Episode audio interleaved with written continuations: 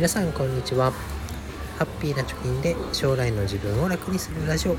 ハピチョキ今日もやっていこうと思います。このラジオでは2人の子供の教育費や時代の変化に対応するお金として10年で貯金ゼロから1000万円を貯めるということをゴールにしております。現在地としては残り8年と3ヶ月で399万円を貯めるということになっております。今日は昨日ですね1ドル150円を突破したということでこれはもしかすると投資を始めるチャンスなんじゃないかなということで話していきたいなと思います。で10月3日のですね夜中日本時間の夜中にですね海外市場で円が対ドルに対して急反発をいたしました。1ドル150円だったものから一気に147円とね円高に触れたということになります。とは言ってもね、えー、2年ぐらい前は1ドル105円とか、えー、そんぐらいでしたからかなりこう円安が進んできてますよというところで円安のね対策としては、まあ、今国がね、え、用意してくれているお得な非課税制度 NISA とかね iDeCo を使って株式投資を始めましょうとこれはチャンスいいきっかけなんじゃないかなということで話していきますで円安っていうのはね、まあ、1ドルに対して日本円がどんどんどんどんこう円の価値が下がっていくっていうことですよねでその円安への対策としては、まあ、外貨を持つことであったり外国株式を持つっていうことが、まあ、いいよということを言われています。まあ、物で持つっていうことですね。現金を現金のまま持っておかないということです。で、外貨を持つっていうのは、まあ、それこそドルを持ったりねユーロを持つみたいなことですけど同じような効果があるものとして外国株式を持つっていうのも言われています。で外国株式っていうのは日本円で買ってそれを証券会社が外貨に交換をしてで外貨で運用する。ということで、まあ、同様のね、えー、外貨を持つということと同義になるよと言われています。で去年のね今頃2022年の9月ぐらいにも1ドル150円を突破したことがありましたよね。その時は日銀がね円買い介入をしてドル円レートっていうのは一時的に、えー、円高になったと。150円ぐらいから一気に145円ぐらいまで落ちたよということがありました。でその時にねもう、まあ、ラジオ配信やってたわけですけどその当時の新聞記事にこんなことが書いてありました。それ2022年の9月以降平均して1ドルあたり140円ぐらいの相場が続く場合は価格上昇による2022年度の世帯の負担、まあ、2人以上の世帯の負担は政府の物価高対策の効果を考慮しても前年と比べて平均で支出が約7万8000円増えるっていうふうに書かれてたんですね。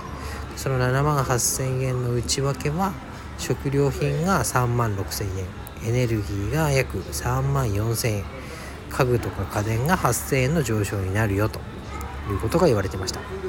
これ2022年の9月以降続くのであればっていう話です。140円ぐらいの1ドルあたり140円あたりの相場が続くであれば2人以上の家計で7万8000円の支出が増えるよって言われてました。じゃあどうでしょうと。今もね真っ只中ですよね。ずっと140円台で推移してで昨日は150円になったということで実際の平均的な支出の増額っていうのは約8万円ぐらい増えているっていうことに、まあ、この記事によるとなっているかなと思います。え実際家計簿をつけていても食費とかねエネルギー代ガソリン代高くなってるなっていうふうに実感があります。でまたね NHK の記事では1ドル140円が続くとどうなるか。2022年からの9月から2023年の3月ぐらいまで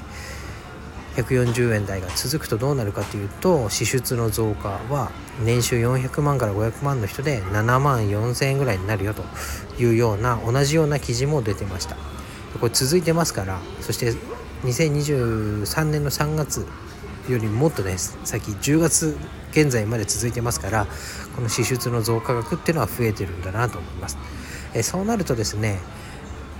円安による、えー、日本円の価値が下がるということと食品とエネルギーの高騰をして支出が増えるっていうねダブルパンチを食らっている状態が2022年の9月から約1年ちょっと続いている状態になっているということです。なので円をそのまま持っているともろにねインフレ円安円の価値が下がる。円で買えるものの量が減るっていう状況を丸々ね抱え込んでしまっている状態になっているよということです。なのでまずねインフレっていうのは日本で暮らしている以上これはねどうやってもこう避けては通れない防ぎようのないことになってきますからその円の価値を守るお金の価値を少なく、うん、ダメージを少なくする方法としてやっぱり投資を始めるのがいいのかなと思いますでまずはね今の制度で積立 NISA っていう非課税制度がありますからそれを利用して株式とか投資信託で得られた利益が非課税になりさらに外貨預金と同じ作用のある外国のね株式の投資信託っていうのを買ってみるのがいいんじゃないでしょうかと。で今私も購入しているアメリカのね S&P500 に連動している投資信託ですけれどもこちらは年初来で10.6%のプラスになってます。で円安になって物価が上がったもののまあね、投資信託に投資をしていることでお金の価値の下落は食い止められているような状況になってるかなと思います。で投資はギャンブルだとかねリスクが大きいなんてことを言う人もいますけれども日本円だけを持っていることも相当なリスクであるっていうのはねここ1年間のねインフレだったり円安っていうのを通してなんとなくこう感じている人が多いんじゃないかなと思います。